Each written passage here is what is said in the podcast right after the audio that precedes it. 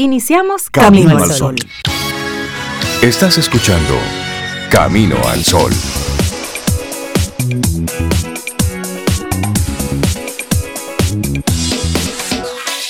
Muy buenos días, bienvenidos a Camino al Sol. Es lunes y estamos a cuánto? A 21 de junio. Buenos días, Cintia Ortiz, Obeida Ramírez, todos nuestros amigos Camino al Sol oyentes. Muy buenos días.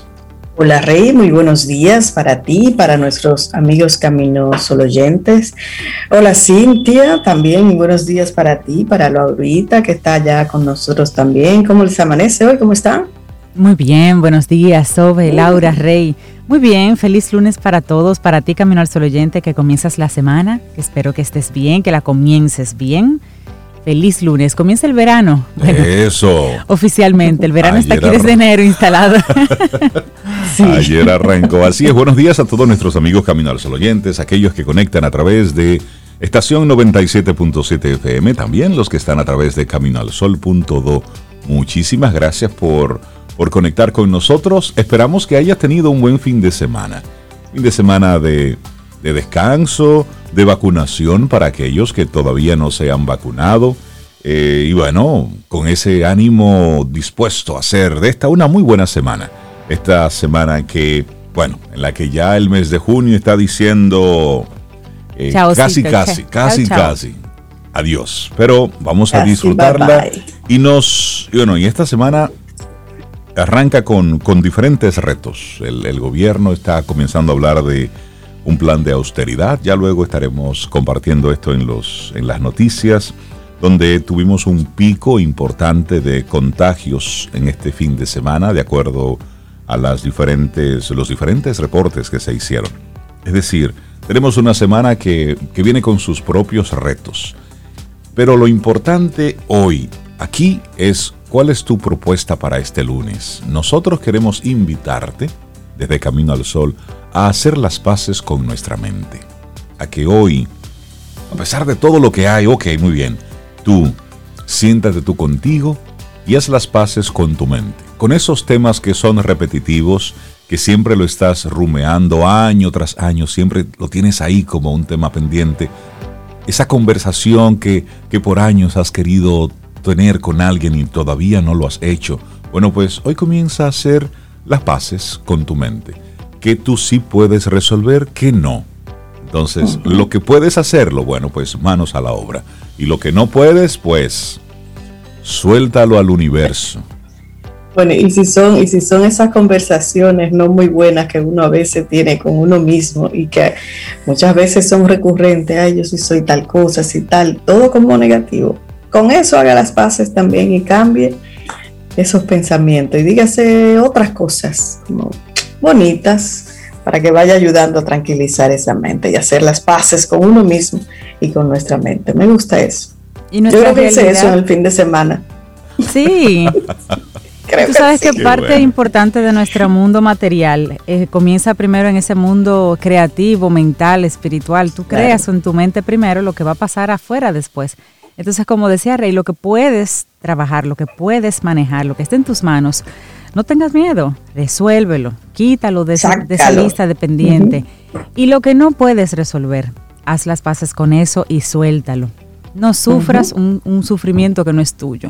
No tengas un dolor que, que te duele a ti, pero le duele a otros. Es decir, no repliques una situación que es de otro que tú no puedes controlar.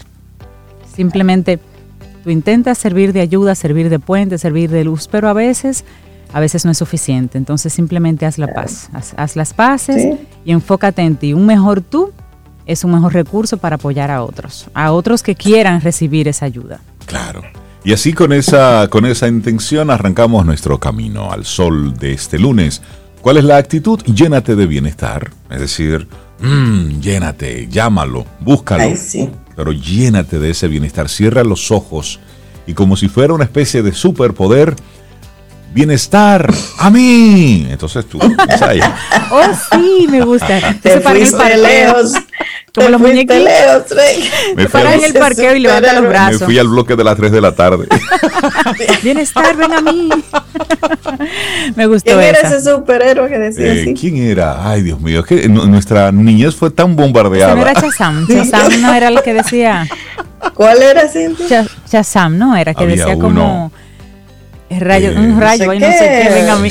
Pero ya nos van a decir nuestros caminos solo oyentes, te apuesto que va a pasar eso, que nos van a dar. creo que estaba conectado con la princesa Aurora por ahí. Esos son los Vengadores. sí, el Vengador. Chan, chan, Mira, eso es un tema peligroso. Vamos a dejarlo hasta ahí. Hoy se celebra el Día Internacional del Yoga, esta antigua práctica física, mental y espiritual que se originó en la India. Yoga significa unidad porque simboliza la unión del cuerpo y la mente. Eso es chévere, eso es bueno, la práctica. El yoga es transformador. No solo cambia nuestra forma de ver las cosas, sino que transforma a la persona que ve. Esta es una frase de BKS Iyengar. Qué lindo, el yoga. Y mire, una buena práctica para el, el tema que tenemos hoy de hacer las paces con la mente el yoga es un buen recurso para eso, porque como tú dices, Rey, no es solo físico, es sobre todo así como mente, espíritu, esa armonía que debe haber entre esos elementos nuestros. Y esa sería una buena sugerencia. Haga un poquito de yoga para ayudar a tranquilizar su mente y hacer las paces. Y lo, bueno que tienes es que tú comienzas poco a poco. Y luego, no importa la edad que tengas, puedes a tu ritmo irlo practicando. Y ahí se trata de tú contigo, tu mente, tu cuerpo, poco a poco, buscando esa flexibilidad que necesita el cuerpo. Y en la medida en que el cuerpo va adquiriendo flexibilidad, también la mente se va haciendo flexible.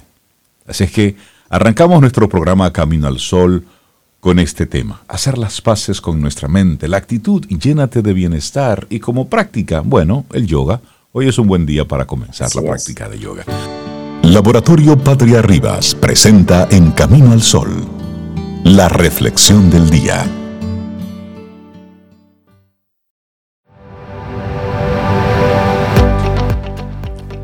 La esperanza es la cura del mañana para la decepción de hoy. Evan Esar. Vamos avanzando en este camino al solo. Y arrancó un lunes así con muchas informaciones, pero fue que es que habían muchos titulares que compartirles a nuestros importantes. Sí, y, eso, que, que, lo dejamos ahí porque ahí son, son muchas cosas. Pero mientras tanto, vamos nosotros a reflexionar, vamos a, ir un poquitito hacia adentro. Y hoy va nuestra reflexión en cómo ser una persona menos negativa.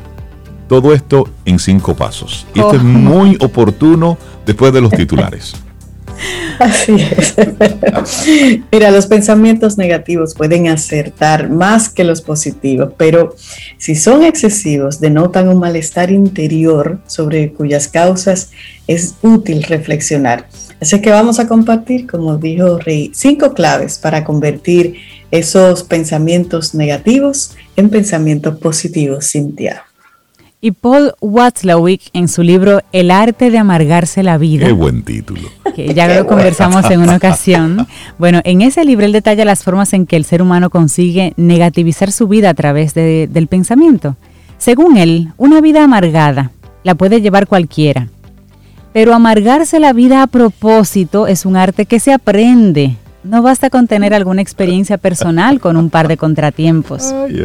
Existen personas que parecen manejar un radar de tecnología punta para captar todo lo negativo a su alrededor y otro de la Primera Guerra Mundial entonces para recibir lo positivo. Y por eso no tiene buena señal.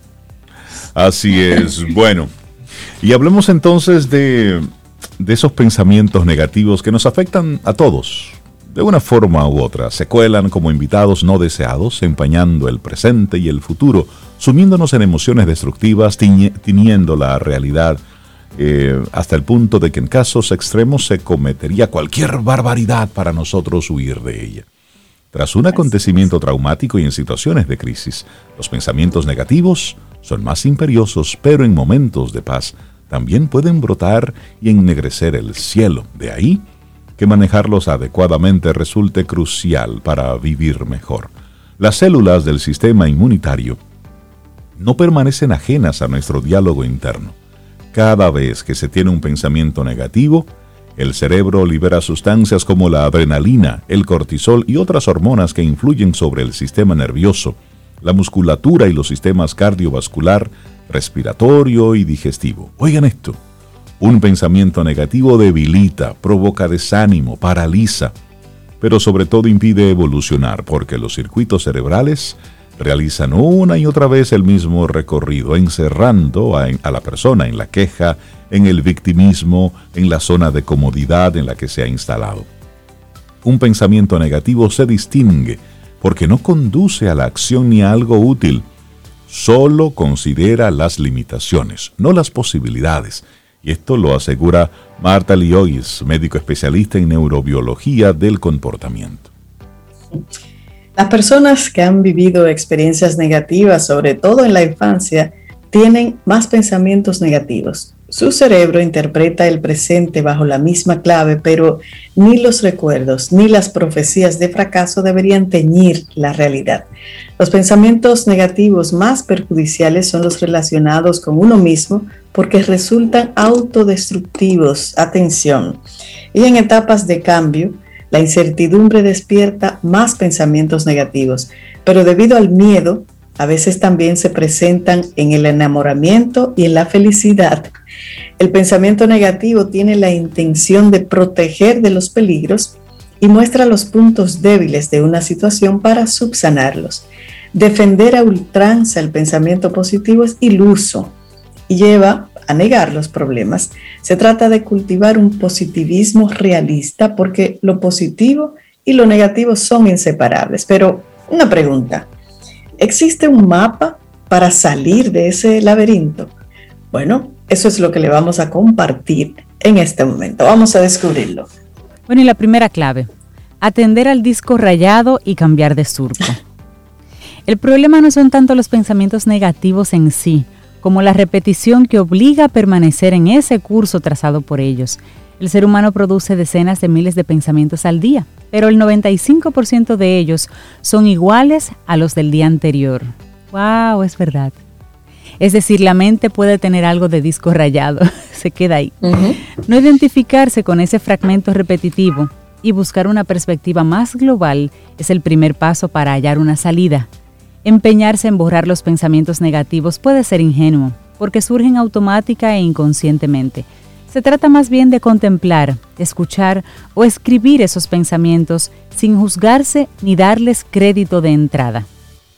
Así es, y ante el desánimo hay que ser capaz de detenerse y preguntarse, ¿qué me estoy diciendo? Esa simple observación conlleva al cambio, a la transformación, siempre que la persona no se castiga al descubrir que ha caído en la negatividad. Y ahí te comparto entonces el número dos, aprender a cambiar la perspectiva. La psicóloga norteamericana Barbara Fredrickson le pidió a un grupo de estudiantes sometidos a un alto grado de estrés que cada noche escribieran sobre lo bueno que encerraba la situación que estaban viviendo. Solo con ese hábito, ya se reducían notablemente los pensamientos negativos y se registraban menos alteraciones fisiológicas. El pensamiento negativo es una forma distorsionada de valorar la realidad, porque solo tiene en cuenta una perspectiva. Pero una situación problemática encierra una oportunidad para evolucionar y aprender. Muchas personas aseguran que enfermar les ha hecho más consciente de sus necesidades. El problema se puede afrontar desde el punto de vista derrotista, o como una posibilidad para desarrollar nuevas capacidades. Tampoco se trata de negar el problema, sino de poner más conciencia y buscar una solución. Esto apunta la doctora Diogiois. Otra pregunta útil es, ¿qué beneficios, ¿qué beneficios me reporta esta situación? ¿O he superado algo similar anteriormente? Aquí hay otra buena. ¿Qué puedo agradecer en la vida? Las respuestas permiten entrever un poquitito la luz al final del túnel, Zoe. Así es, bueno, y ahí viene la tercera, compartimos la tercera, ¿eh? ser indulgente y aceptar lo que sucede. Cuando se valora negativamente la realidad a través del pensamiento, se hace en base a una escala de valores personal y subjetiva. Sin embargo, es ingenuo pretender que la vida se ajuste a lo que cada persona espera de ella a su ideal de justicia o de perfección. Pelearse, oigan bien, conlleva un sufrimiento inútil inútil. ¿Y cuántas veces lo que se valora como lo peor con el tiempo llega a ser lo que más se enseñó? Le ha pasado, segurito. Mireya Darder, una psicóloga y terapeuta gestal, señala que no se trata de juzgar como bueno o malo lo que ocurre, sino de aceptarlo. Es importante decir sí a estos pensamientos y al dolor que producen en vez de pelearse con ellos, así como decir sí a las situaciones que los despiertan. Esto no significa estar de acuerdo o resignarse, pero tampoco positivarlo a ultranza. El pensamiento positivo puede favorecer la negación en lugar de la aceptación.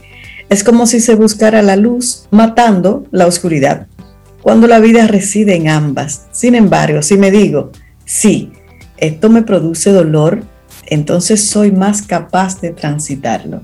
Se cambia más desde la aceptación que desde la lucha, porque entonces aparece la serenidad que permite descubrir nuevos recursos. Qué bonito es. Y esa aceptación es más fácil de alcanzar, Sobe Rey, si se acompaña de una actitud indulgente que contrarreste la eterna exigencia, el sentido crítico y ese perfeccionismo. Otras culturas facilitan de manera natural esta aceptación, pero la cultura occidental es adicta a la perfección y cuanto más nos atamos a lo perfecto, más nos desconectamos de la vida. A menudo lo mejor es enemigo de lo bueno. El perfeccionismo comporta una exigencia e insatisfacción que llenan la mente de negatividad. La vergüenza, una fuente de pensamientos negativos, deriva de la idea de no ser perfecto ante el otro. La ansiedad surge porque no somos lo que queremos ser ni tampoco lo que somos. Y no olvidemos que el pensamiento negativo cumple una función. Permite descansar de la agotadora existencia en la que sume la adicción a la perfección. Si vivo entusiasmado en mi imperfección, pues me ahorro estar pendiente de mí y eso me permite mirar a los demás sin comparaciones, con lo que puedo mejorar y puedo abandonarme al devenir de la vida sin sufrir por si las cosas no salen como yo quería. Así es. Y bueno, vamos a, responder entonces una pregunta que estoy seguro que más de uno se ha hecho. Entonces, ¿cómo controlar los pensamientos negativos? Bueno, te vamos a compartir algunos solamente. Bajar al cuerpo. Los pensamientos negativos producen un efecto en el cuerpo, del mismo modo que proliferan cuando se está enfermo, cansado o hambriento. Si aumentan los pensamientos negativos, conviene observar si ha habido un desequilibrio en la dieta, si hace falta ejercicio, sueño, si hace falta descanso, es decir, si se han atendido las necesidades del cuerpo. Es útil tomar conciencia de qué sensaciones provocan estos pensamientos, dónde se acumula la tensión, observar la respiración, inspirar y sobre todo, sacar el aire profundamente para facilitar la relajación. Es decir, ante un pensamiento negativo, primero vámonos a lo físico. Ok, ¿qué está pasando en mi cuerpo? Claro. Y luego al siguiente paso. Así es. Bueno, y otra interesante también, desenmascarar al personaje. Esa me gusta. Cada pensamiento negativo oculta un personaje interior. Y oigan, ¿cuáles pudieran ser uno de esos? Un juez severo, una bruja que castiga, un padre exigente, una madre temerosa, entonces, desenmascararlo permite darle voz, comprender su intención y entonces desactivarlo. Así que desenmascarar a ese personaje. Bueno, otra sugerencia, drenar lo negativo. Pensar en negativo media hora al día y no más, porque esto es parte del ejercicio, escribiéndolo todo, ayuda a mantener la mente limpia del resto del tiempo. Es importante no releer lo que escribas, pero en esa media hora que pienses en negativo, escríbelo todo y sácalo de tu sistema. Drénalo. aquí hay otra, lleva el miedo al extremo. El miedo origina pensamientos negativos. La terapia breve estratégica propone entonces exagerarlos, llegando a un punto máximo, sostener la emoción y ver qué pasa. La anticipación es fruto del miedo al futuro y suele empezar con un ¿y si? Entonces es importante detectar y no responder a estos pensamientos a fin de no alimentarlos. Es decir, ok, usted le teme a, pues entonces, ¿y si ah, eso que tanto temes ocurre? Ok, vamos, ¿qué va a pasar? ¿Qué es lo peor que puede suceder? Llévate tú mismo al extremo. Hazte la pregunta, enfréntalo. Sí, y otro interesante es pensar lo opuesto. quien teme no llegar a fin de mes puede recordar todas las veces en que sí logró llegar, en que sí logró hacerlo. O bien, sin expresar lo negativo, se puede cambiar la dinámica buscando algo, algo que agradecer a la vida, que hay muchísimas cosas que usted, que uno tiene ahí para agradecer. Así es que pensar lo opuesto. Bueno, y finalmente calificar lo positivo. Reescribir la biografía en clave positiva cambia la visión pesimista de algunas personas. También se puede empezar el día visualizando algo positivo o por la noche apuntar todo lo que se ha hecho, excluyendo lo negativo y valorar todo eso que se hizo entre el 1 y el 10. Bueno, y este, este escrito pues también nos invita a saber más a través de, lecturas, por ejemplo, Tus zonas erróneas del, doctor Wayne Dyer. Tus zonas erróneas, excelente libro. La inutilidad del sufrimiento de María Jesús Álava, otro libro. Bueno, y El poder del pensamiento es una conferencia de Deepak Chopra disponible en YouTube. Así que excelente, esa fue nuestra reflexión del día. ¿Cómo ser una persona menos negativa en cuatro o cinco pasos? Silvia Díez, nuestra reflexión en Camino al Sol. Laboratorio Patria Rivas presentó En Camino al Sol la reflexión del día. Estás escuchando Camino al Sol.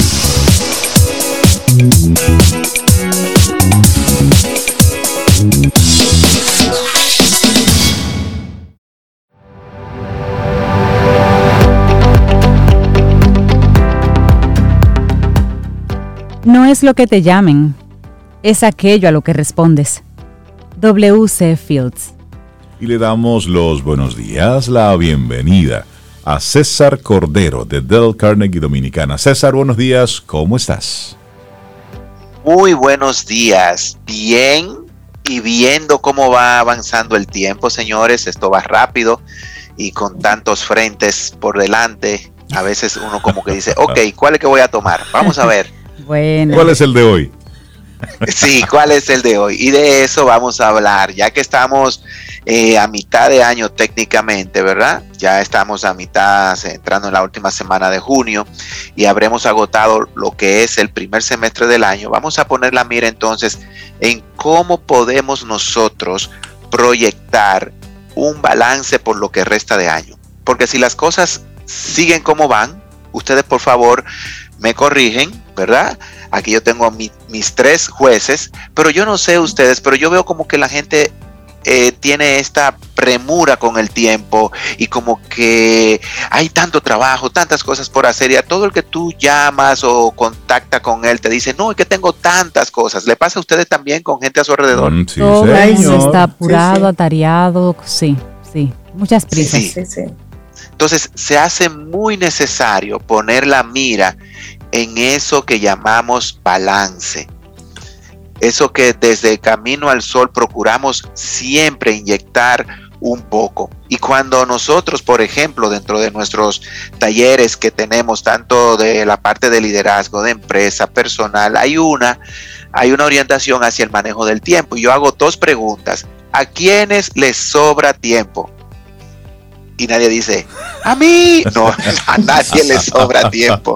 Y luego hago la otra pregunta a quienes en cierta medida siente que les falta tiempo. Y ahí sí levantan la mano y comienzan a decir todos. Y, inclusive se desata una competencia para ver quién tiene el tiempo más ocupado. Reinaldo, pero tú estabas ahí.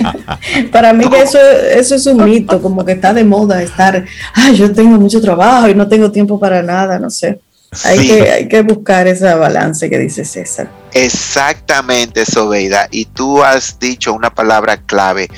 Nos ponemos de frente a esta situación y muchas veces caemos en ese mito de que nos falta tiempo. Entonces, resulta que luego tenemos un ejercicio que es el que vamos a, tratar de escenificar aquí bien rapidito con el uso promedio de tiempo. ¿Y cuáles son esos factores macro que inciden en nuestro manejo de tiempo.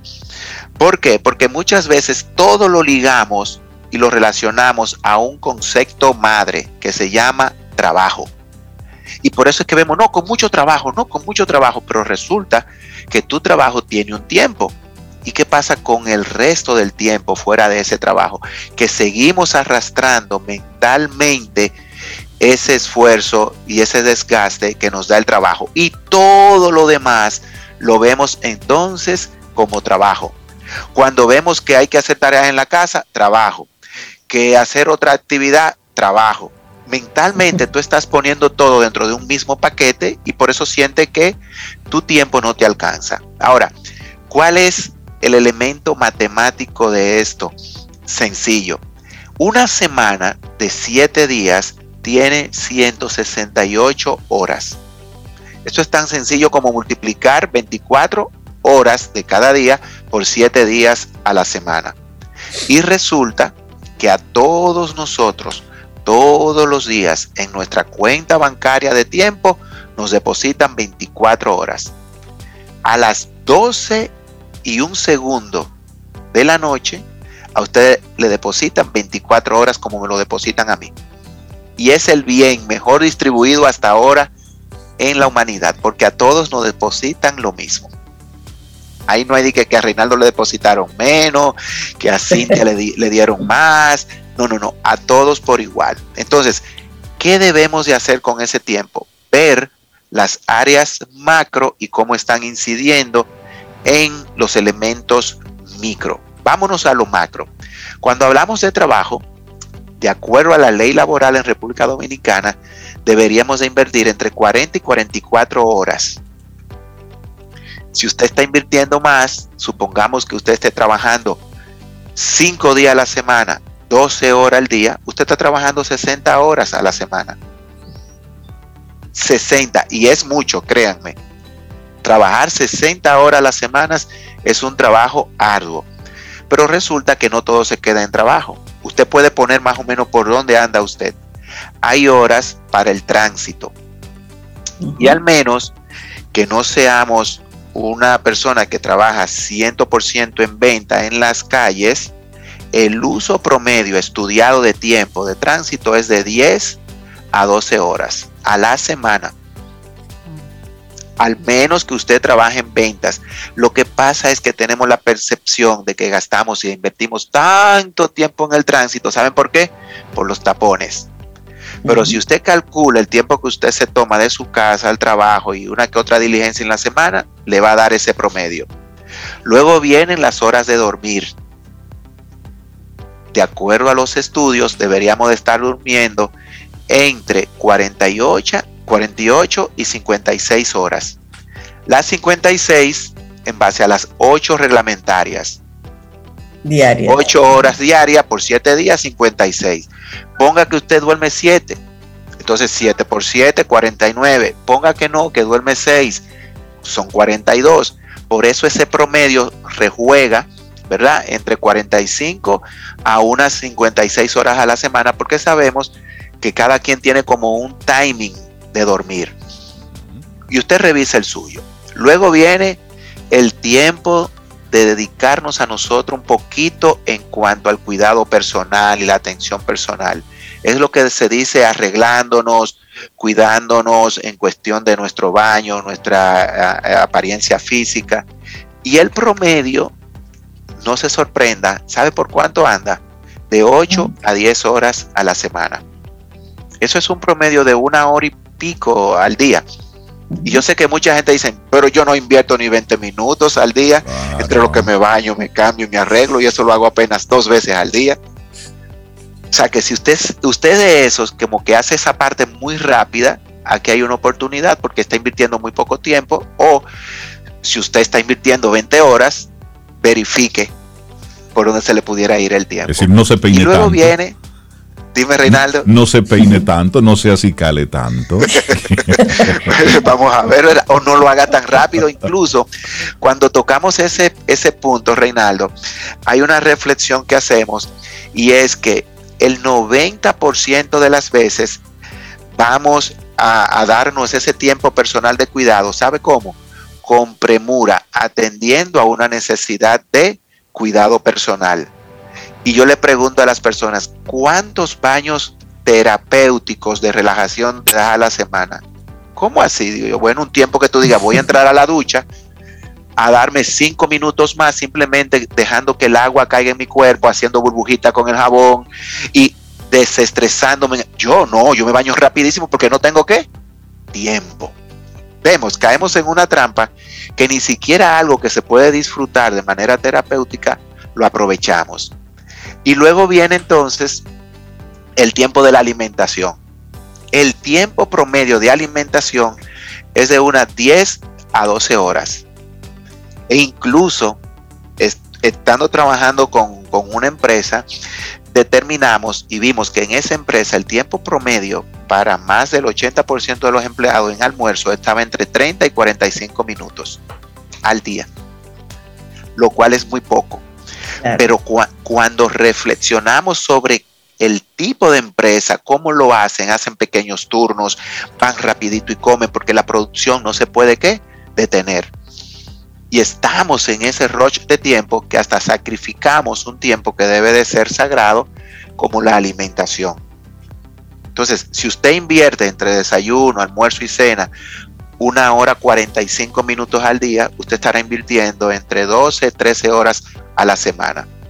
Entonces, cuando miramos ahora estos usos macros de tiempo, nos vamos a dar cuenta, y si usted fue llevando la cuenta, bueno, yo invierto 50 horas en el, en el, en el trabajo, estoy invirtiendo 10 en el tránsito, van 60, estoy invirtiendo 50 en dormir a la semana, van 110, estoy invirtiendo 8 en arreglarme, van 118, y estoy invirtiendo unas 10 horas o las 12 en alimentación, van 130 nos damos cuenta entonces que hay 30 y tantas horas, 40 en algunos casos, como que no le encontramos uso. Y es el tiempo promedio libre que todos debemos de tener en una semana. El análisis en cuestión de gestión de tiempo dice que en base a los usos promedios deberíamos de tener unas 36 horas promedio disponible. ¿Para qué? para nosotros gestionarlas a nuestro favor y quitar de nuestra mente ese sentido de que no tenemos tiempo. Porque vamos arrastrando una maleta donde quiera que estamos de que todo es trabajo. Me encuentro con Sobeida en un sitio. Sobeida, ¿cómo está? Ay, ya tú pero tenía mucho que no te veía. ¿A qué se lo achacamos inmediatamente? no, tú sabes, trabajo, trabajo. tiempo, sí. Esa es la respuesta automática. Sí, pero eh, yo supe que tú estás trabajando ahora medio tiempo. Sí, pero nada más no es el tiempo de la oficina y el trabajo de la casa y el trabajo de los niños y el trabajo de tal cosa. O sea, fijémonos que estamos enfocando todo a nivel de ver lo que sucede a nuestro alrededor como trabajo.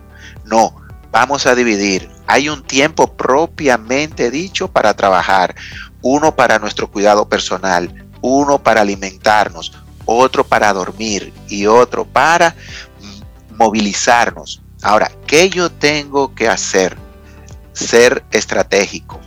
Y lo primero es ver cuáles son los factores que están incidiendo en mi uso correcto de tiempo. Y es lo que llamamos factores que nos roban el tiempo. Y vienen por dos caminos. Uno, autogenerado y otro camino es el que incide en función de la relación mía con otros.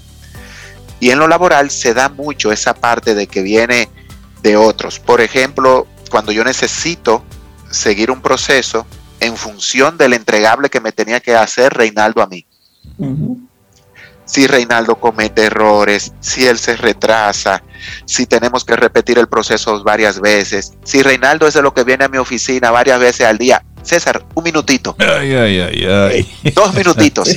Eh, mira, una llamadita, Reinaldo, eso es de un minutito. Entonces se está convirtiendo en un factor roba tiempo para mí. Pero el detalle es que no es solo Reinaldo. Yo trabajo con 20, 30, 40 colaboradores que cada uno me pide de a dos minutitos, de a tres minutitos, y al día cuánto hace eso. El día. El día. El día. Entonces terminó tu jornada y lo tuyo no le has puesto la mano. ¿Cuántas reuniones a nivel de trabajo se dan donde usted está ahí y dice, pero ¿qué yo hago aquí? Yo pudiera estar en mi oficina y eh, con que me envíen una minuta es necesario, pero me hacen sentar en una reunión a que yo invierta hora y media y mi, tiempo de, participar era de 20 minutos. O en su defecto, sentarte en un Zoom a tu escuchar cualquier cantidad de barbaridades. Cuando eso se podía solucionar con un correo electrónico, hasta con un mensaje de WhatsApp en el... exactamente. Y además está la función de que reuniones se graban. A mí me encanta Carnegie porque nosotros, a raíz de que tenemos muchas reuniones virtuales, imagínense, 86 países, y si, y si nos ponemos solamente América Latina, ¿verdad? Ya es bastante. ¿Saben qué hacemos? Todas las reuniones internas son grabadas.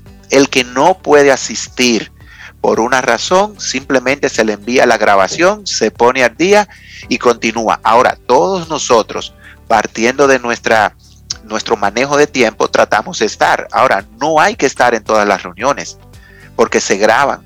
Entonces vamos a sacar un uso apropiado del tiempo, dividiendo lo que son esos factores externos de los que son los factores que nosotros mismos nos imponemos. Por ejemplo, redes sociales y notificaciones.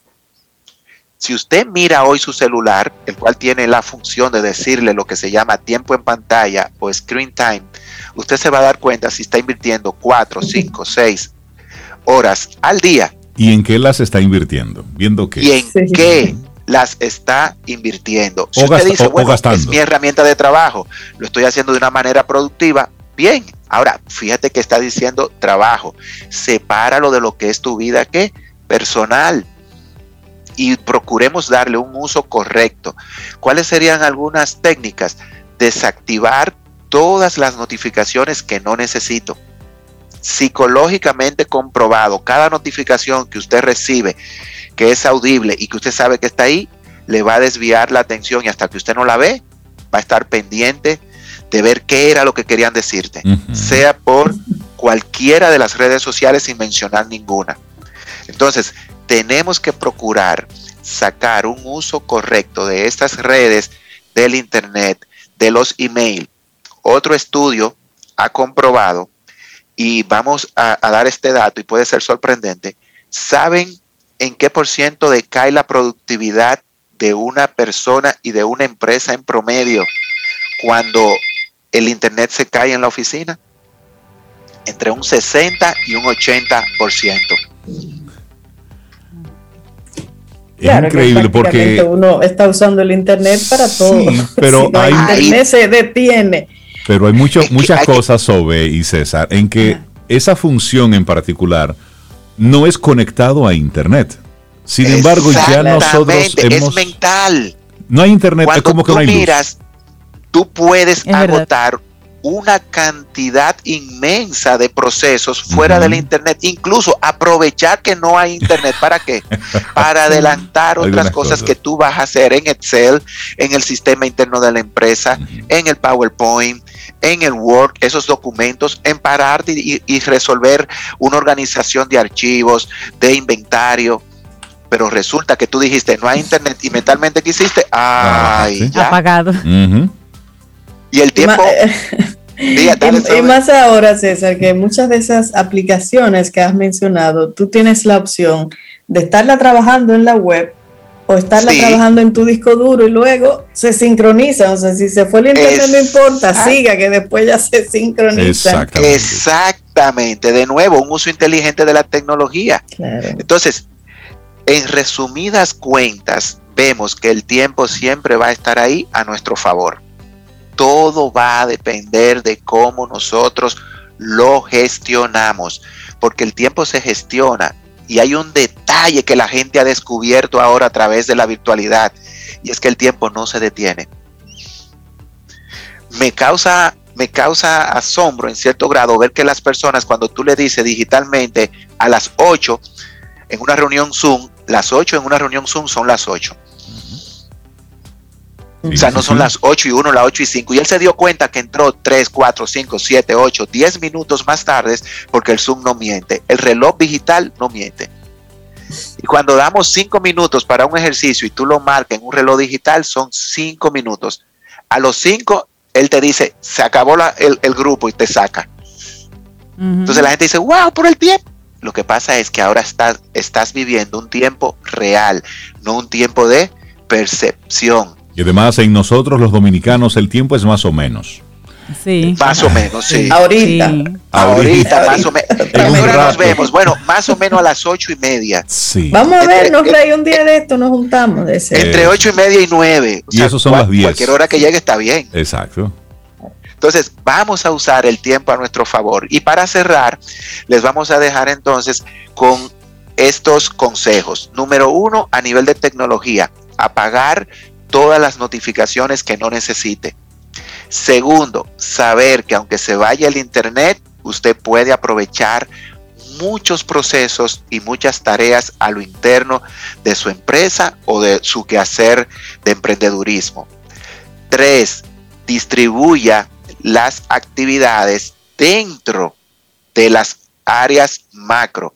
Este es mi tiempo de trabajo. Déjame distribuir todas las actividades que son propias de él trabajo. Este es mi tiempo de dormir, pues vamos a usar mi tiempo de dormir para dormir. No le robe tiempo al dormir leyendo un libro, viendo una serie, porque al día siguiente el cuerpo se lo va a pedir ese tiempo. Dame el payback del tiempo que me robaste anoche. El tiempo de arreglarse, distribúyalo entre ese tiempo que es necesario, porque tengo que moverme y tengo que cumplir un horario, al tiempo en el que usted se puede dar un relax Dese ese tiempo de cuidarse con tiempo. Un baño de, en vez de tres minutos, de diez minutos, porque usted decidió relajarse en ese tiempo. Y luego también está el tiempo de almorzar, de desayunar, de comer. Entonces, distribúyalo de tal manera que usted diga, ok, voy a comer en 15 minutos, 20, y el otro tiempo lo voy a, a, tomar para relajarme, pararme en el patio de la empresa, mirar hacia allá y no caer en ese loop como que de, de nuevo, no tengo tiempo. Mm. El tiempo está ahí a nuestro favor.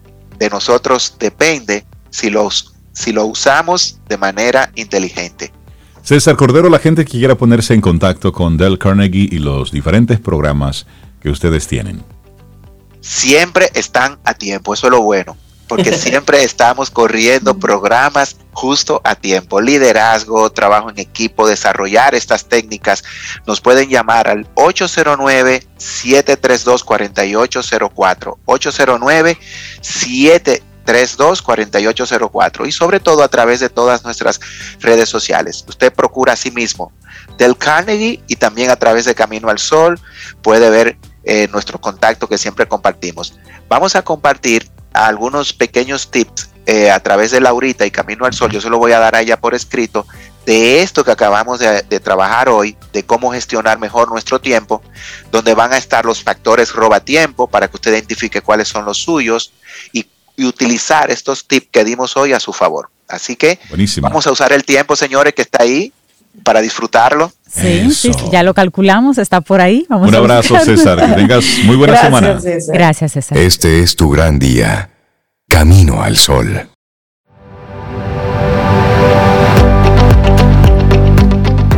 Y una frase que nos dice Maya Watson. El aprendizaje es un regalo e incluso el dolor es un maestro. Totalmente. Muchísimas gracias por estar ahí a través de las diferentes vías. Estamos muy contentos. Recibimos a la doctora Mónica Betancourt. Ella es gerente médico de diabetes para Sanofi. Hoy vamos a hablar sobre la diabetes en los niños. Doctora Mónica, buenos días y bienvenida a Camino al Sol. ¿Cómo está? Hola, buenos días y buenos días a todos los que nos están escuchando. Para mí es un gusto poderlos acompañar desde Colombia. Un placer, de verdad que sí, tenerla con nosotros, doctora. Hablemos sobre la, la, diabetes un poquitito en contexto general y luego nos vamos al caso específico de los niños, aunque ya hemos hablado casi hasta la saciedad sobre la diabetes, pero parece que como humanidad todavía no entendemos, hay que seguir hablando sobre el tema. ¿Nos puede explicar brevemente, así como de a palabras de acentavo, qué es la diabetes, cuál es el impacto? De esta, de esta condición en toda Latinoamérica? Claro que sí. La diabetes es una enfermedad que cada vez está siendo más diagnosticada y es una pandemia. Se puede en diabetes. Actualmente, pues, diabetes tenemos dos tipos. hay diferentes tipos, pero los voy a organizar en dos grandes. Diabetes tipo 1 y diabetes tipo 2. La diabetes tipo 2 es la que se presenta en adultos, pero hoy nos vamos a centrar un poco más en la diabetes tipo 1, que es más que todo en niños. Como les decía, cada vez estamos diagnosticando más personas con diabetes y lo que se reporta es que más o menos 40 mil personas son diagnosticados en general a nivel mundial con diabetes tipo 1 al año. Y se espera que en el 2050 más o menos 5 millones de personas sean diagnosticadas. Si se dan cuenta, es una prevalencia y una incidencia altísima a la cual tenemos que estar muy pendientes porque esta enfermedad no solamente trae complicaciones a corto, sino también a largo plazo. Y como tú me decías, Reinaldo, eh, si nos centramos en niños, según los reportes de la Federación Internacional de la Diabetes, más o menos un millón de niños y adolescentes tienen diabetes tipo 1. Son muchas personas, son muchos niños que debemos estar pendientes y tratarlos adecuadamente. ¿Cuál es la diferencia entre diabetes tipo 1 y diabetes tipo 2?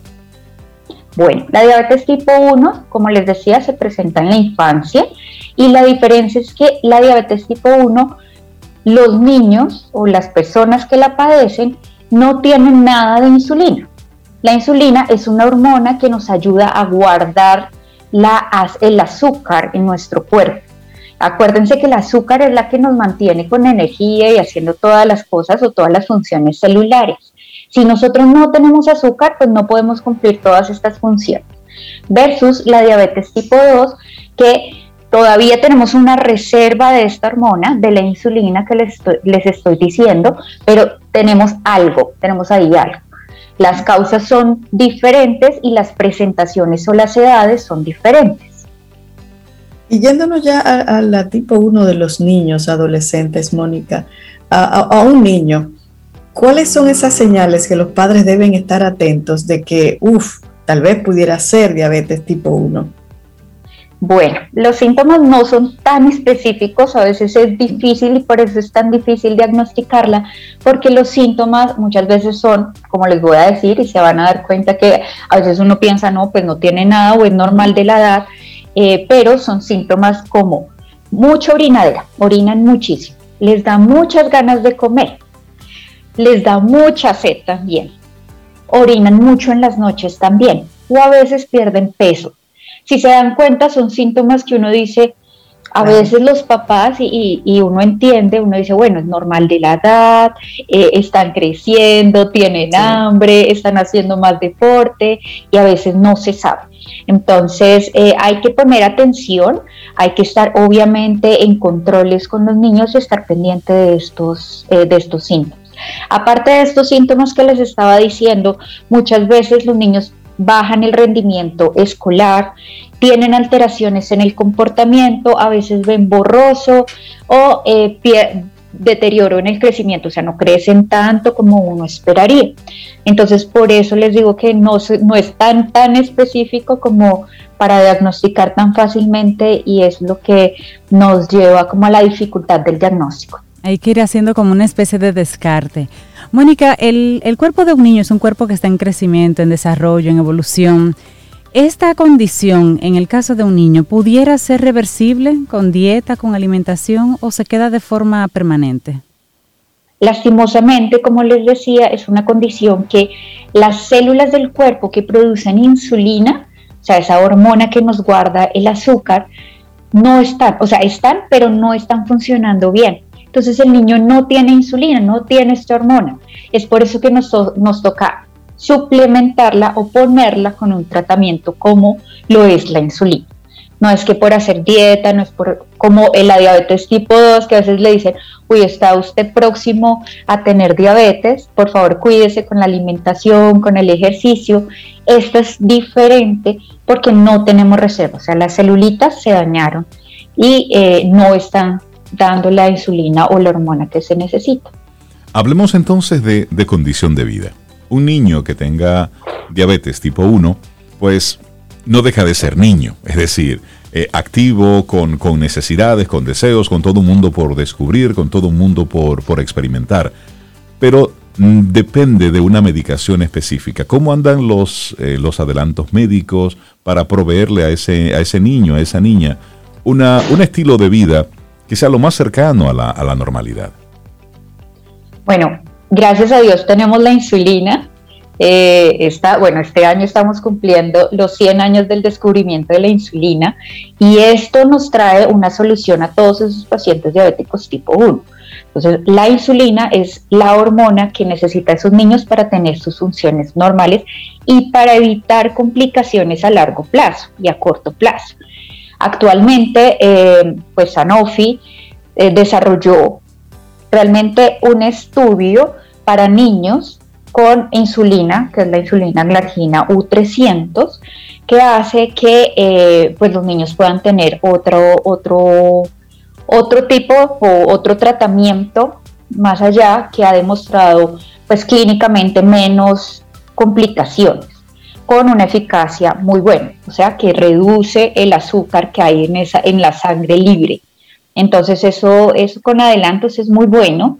Eh, nosotros estamos felices de poderlo traer a los niños, aunque ya había para adultos en diabetes tipo 2, los estudios no habían llegado a niños y bueno, este año con el lanzamiento para niños queremos traer muy buenas soluciones para ellos también. ¿Y, desde qué edad pueden eh, eh, los niños empezar a, a recibir ese tratamiento, Mónica?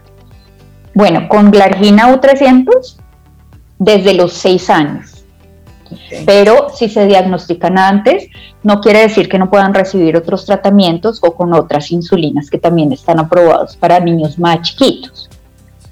Wow, seis años. Y sobre, sobre la dosis, sobre la forma de, aplicar esta, esta insulina en niños. Eh, hemos visto eh, el caso ya típico de adultos, la, inyección, la, forma de aplicarse. ¿Esta, ¿Esta insulina tiene igual modo de aplicación? Es así, Reinaldo, si tiene el mismo forma de aplicación, es eh, inyectado.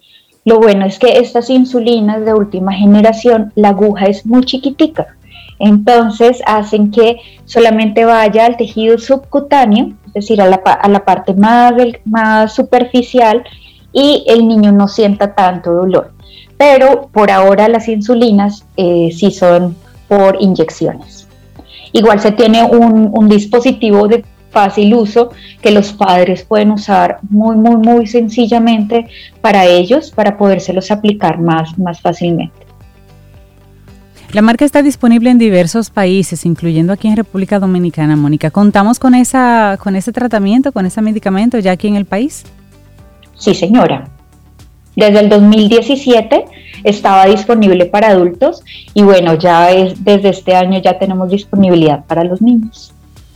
Bueno, pues queremos agradecerte, Mónica, el que nos hayas compartido esta, esta buena noticia, porque solamente un padre que tenga en este momento un niño con diabetes tipo 1, que sepa eh, lo que está padeciendo y pasando, pues enterarse de nuevos adelantos disponibles, eso es una gran cosa. Y sobre todo, levantar aquí un poquitito de bandera y hablar sobre el impacto que tiene la diabetes eh, en sentido general en toda, en toda la comunidad. Cómo estos números lamentablemente no hacen más que ir aumentando. Y lo que tenemos que trabajar en los adultos para el tipo 2 es un estilo de vida, un poquitito más, más sano, menos sedentario, agarrarnos un poquitito la boca, es decir, tener un estilo de vida más, más saludable. Pero en los niños ya, en la mayoría de los casos, Mónica, y ahí tú me, me demientes, me, puedes, por supuesto, darme la información, verás. Bueno, pues una condición con la que ellos nacen. es decir, es, y es ahí la, la diferencia. Así, es cierto, pero bueno, lo importante es que hay tratamientos y hay soluciones para que ellos tengan una calidad de vida mejor. Buenísimo. Esa es la buena noticia. Gracias, Mónica. Bueno, hemos conversado con la doctora Mónica Betancourt, ella es gerente médico de diabetes para Sanofi. Hoy hablamos precisamente sobre cómo los niños con diabetes tipo 1 podrán mejorar su calidad de vida con esta nueva medicación que es la insulina GLA-U300. Mónica, muchísimas gracias. Un abrazo. ¿eh? A ustedes muchas gracias y gracias a todos los que nos escuchan. Saludos hasta Colombia. Escuchas Camino al Sol.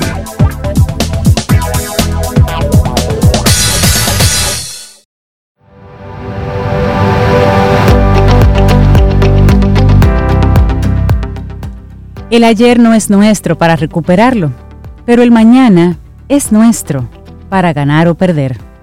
Lyndon Johnson. Entonces, para que sigamos conectados con todo eso, hablemos con Jani Santaella. Ella es psicóloga, ella es, bueno, ella es... Coach, mentora de vida. Janis, ella es Janis. Colaboradora de Camino Que se parte en 25 pedazos. Eso, y, y, bueno, y está con nosotros para tocar esos, esos temas buenos, buenísimos que ella nos toca. Hoy, el miedo a la productividad.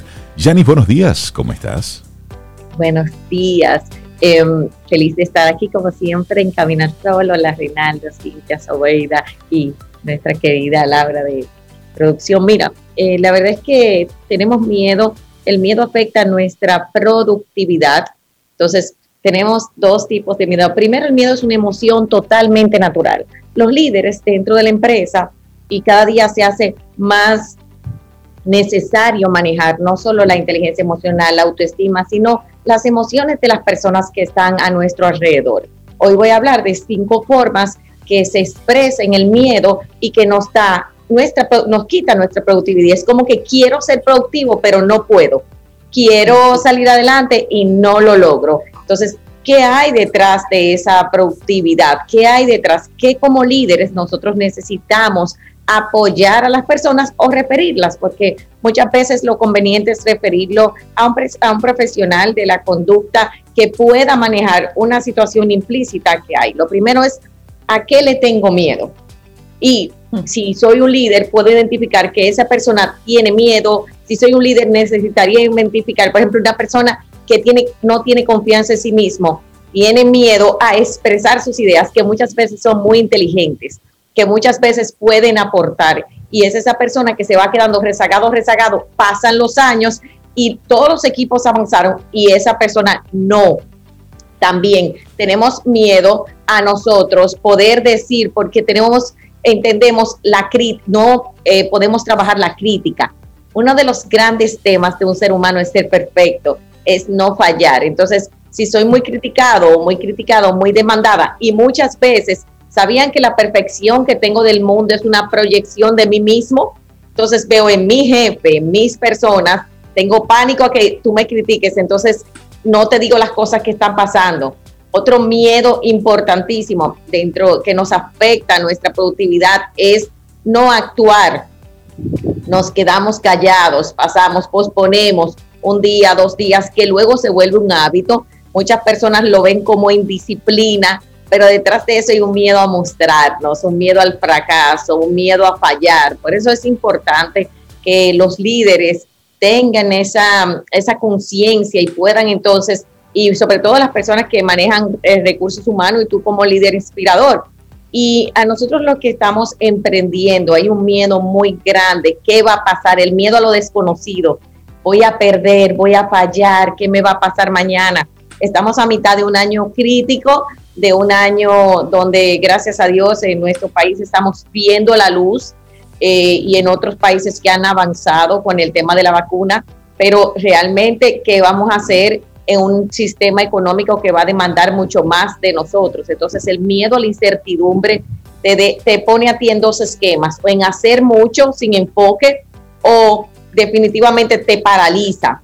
Lo más importante es que yo pueda conocer mi miedo, que lo trabaje y les quiero decir, a veces también hay situaciones correlacionadas, por ejemplo, en el tema, un tema económico personal, un tema de relaciones, un tema que no he trabajado, un duelo que esté viviendo. El miedo es parte de nuestra vida, pero si no lo podemos trabajar, y les recomiendo a cada persona que trabaje su miedo, y me va a decir, Janis, ¿cómo trabajo mi miedo? Usted busca ayuda, entonces dice, yo tengo miedo a fallar, yo tengo miedo, o sea, tengo miedo, reconócelo, estoy asustado, estoy asustada, no me funciona lo que estoy viviendo. Y ese miedo entonces me va a empujar algo positivo, al cambio, a la acción, a nosotros poder salir adelante.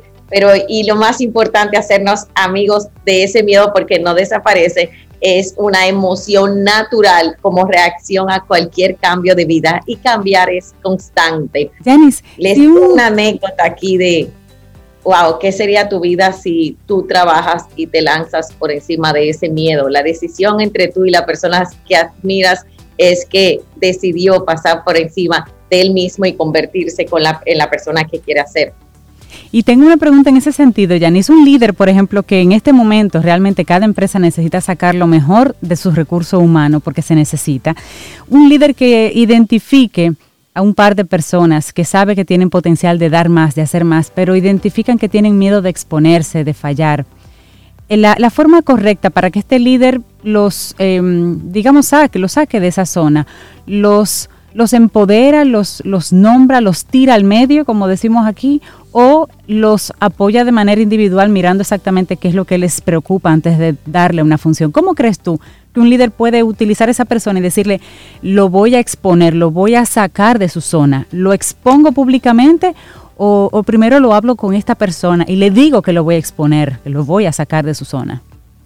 Mira, lo primero es tú tener esa conversación y, y poder intuir, saber y hacer retroalimentaciones un líder que sabe retroalimentar, sabe empoderar, sabe ubicar las oportunidades y luego volver a empoderar. El, retroalimentar es un arte y sobre todo es el arte de cuidar la autoestima, trabajar la inteligencia emocional y empoderar un ser humano. Entonces, para eso primero necesito ser espejo yo. Estoy yo inspirando mi gente, siente esa persona confianza conmigo y sobre todo en esa conversación poder tener la, vamos a decir, como el raciocinio y el cuidado de decir, mira, ya esto no está en mis manos. Yo tengo la certificación de coach de autoestima y entiendo que cada líder necesita las herramientas del coaching, las herramientas de inteligencia emocional, las herramientas necesarias para retroalimentar y referir, porque muchas veces una persona está manejando un tema emocional en la empresa y esa persona ha dejado de ser productivo pero entonces cuando tú le dices, mira, si esta es la situación, entonces voy a referirte, voy a darte apoyo, pero lo ideal es primero privado y hacer un programa. Mira, ¿qué te parece? ¿Dónde te sientes cómodo? Y hay una palabra importantísima, ¿cómo te sientes? ¿Estás haciendo a las personas alrededor de ti que, que te importan? Como líder, tú me importas, o sea, me importa cómo te sientes, me importa cómo estás, porque este ese paradigma de la empresa solamente quiere eh, mi productividad, quiere que yo trabaje, quiere... Y no es cierto, la empresa lo hacemos los humanos, independientemente de que tanta robótica hemos construido, porque la construimos nosotros mismos. Y ahí viene esa parte importante de la conexión, el autoconocimiento y el empoderamiento, que tiene que ver también con la parte de delegar. Yani, y ese mismo personaje que menciona Cintia, ese líder que, que ella propone cómo eh, sacar de la zona a sus colaboradores, pero ese líder que reconoce, que ya dijiste ahorita que lo primero era reconocer que tengo miedo a lo que sea. Después de reconocerlo, ¿cuáles son tus sugerencias para avanzar y ver cómo ese miedo no, no me limita? Mira, lo primero es reconocerlo en mí mismo si tengo confianza o no, o sea, trabajar mi misma autoestima, porque cuando yo trabajo mi autoestima, eh, Sobeida, puedo ver qué inspiro y sobre todo cuáles son los talentos y las capacidades de los demás. Es basado en las fortalezas y cuidar las oportunidades y sobre todo en una empresa es manejar el tema de los resultados, establecer una comunicación clara sobre esos resultados. Ahora, hay algo importante, ¿cómo avanzo yo en la acción? Inspirando. Yo no avanzo en el bla, bla, bla, en decir, yo no, ah, o sea, si me tengo que reunir siete veces a la semana contigo, no está funcionando si tengo que, si estoy esperando cosas rápidas de ti, no está funcionando, sino establecer un marco de objetivos claros, establecer las metas en común e ir retroalimentándolo y a mí, cómo me siento yo con este proceso. La mayoría de los cambios muchas veces le, le ponemos la culpa al otro y no estamos viendo que el otro me está trayendo un regalo. ¿Qué me trae el conflicto con esa persona a mi vida? ¿En qué necesito mejorar y avanzar? Claro. Y de eso es que se trata. Es un espejo de ambas vías. Por eso el liderazgo es tan retante. Y muchas personas le tienen miedo a ser líder, le tienen, dicen, ¿seré yo líder o no? Todos tenemos la capacidad de desarrollar nuestro liderazgo. ¿Y dónde empieza? En el yo. Por uno mismo, siempre. Totalmente, totalmente. En este momento, es importante que ubiquemos que el miedo se trabaja con la acción, la identificación, la conciencia, la sanación de ese trabajo, porque el miedo muchas veces viene de un trabajo de niñez, de cómo, señores, como te corrigieron a ti en la niñez, si a ti te retroalimentan así en la adultez, tú vas a conectar con ese niño interior herido. Así es. Cómo tú reaccionas ante la incertidumbre, cómo tú reaccionas en un momento que tú no sabes qué va a pasar, cómo tú reaccionas en el conflicto. Hay personas que no conflictúan y crean más conflicto. Y me dicen, Janis, no quiero crear conflictos. Entonces vives en conflictos. O vivo completamente, lo único que sé es discutir. O sea, el miedo te lleva a una acción irracional que no te permite salir adelante. Y eso es lo que necesitamos saber. Me pone en acción irracional, me pone qué me detona a mí y cómo lo estoy manejando hacia mí y hacia alrededor de mí. El miedo, el miedo a la productividad, el miedo que paraliza, el miedo que no debemos tenerle miedo al miedo. Miedo al miedo, ahí. ¿Eh? Mira, y sabes qué, Reinaldo, yo por mucho tiempo tuve miedo al miedo. O sea, yo vivía sintiendo miedo, pero tenía miedo del miedo que sentía. Y suena súper irracional y es muy común porque cuando nos hemos criado en ambientes con muchos miedos, miedo a la violencia de nuestros padres, miedo a la escasez cuando te criaste con mucha escasez, miedo a la crítica, miedo a no ser perfecto, miedo a no saber qué va a pasar mañana, si tuviste eh, situaciones emocionales, si viviste bullying. Entonces vamos haciendo miedo de sentir ese miedo otra vez, porque realmente lo que no quiero es sentir la emoción y eso sí es importante, buscar ayuda para sanar eso y trabajar esas creencias que tengo de lo que va a pasar horrible que no necesariamente va a suceder, sino que hago un mundo y ese mundo lo voy eh, empequeñeciendo y me voy limitando de mí mismo. Yani Santaella, muchísimas gracias por compartirnos este tema. El miedo a la productividad, el miedo en sentido general. La gente, ¿cómo conecta con, contigo, Yanis, y tus diferentes plataformas? En Janis.santaella, los que estén interesados en nuestra certificación de coach, cerramos nuestras inscripciones este próximo 15 de julio, iniciamos el 26, seis meses de trabajo para certificarte como coach de autoestima, es certificado por la y avalado por la Florida Global University de Estados Unidos y pueden luego hacer el máster en coaching para los líderes de empresa. Es muy funcional porque apoyará a las personas en su autoestima y para cada persona, psicólogo, coach, mentor, que quiera especializarse en el área de autoestima. Ese es nuestro gran programa y todos los martes tenemos en vivo en YouTube totalmente gratis talleres con ebook y pueden en janis.santaella o cualquiera de nuestra plataforma en YouTube, en Instagram, eh, pueden contactarnos o en nuestra página janissantaella.com. Y gracias de nuevo por la oportunidad y sobre todo llevar en el día a día bienestar y autoestima e inteligencia emocional para todos. Buenísimo. Gracias a ti, Gracias, Yanis. muchísimas, muchísimas gracias. Que tengas una muy buena semana.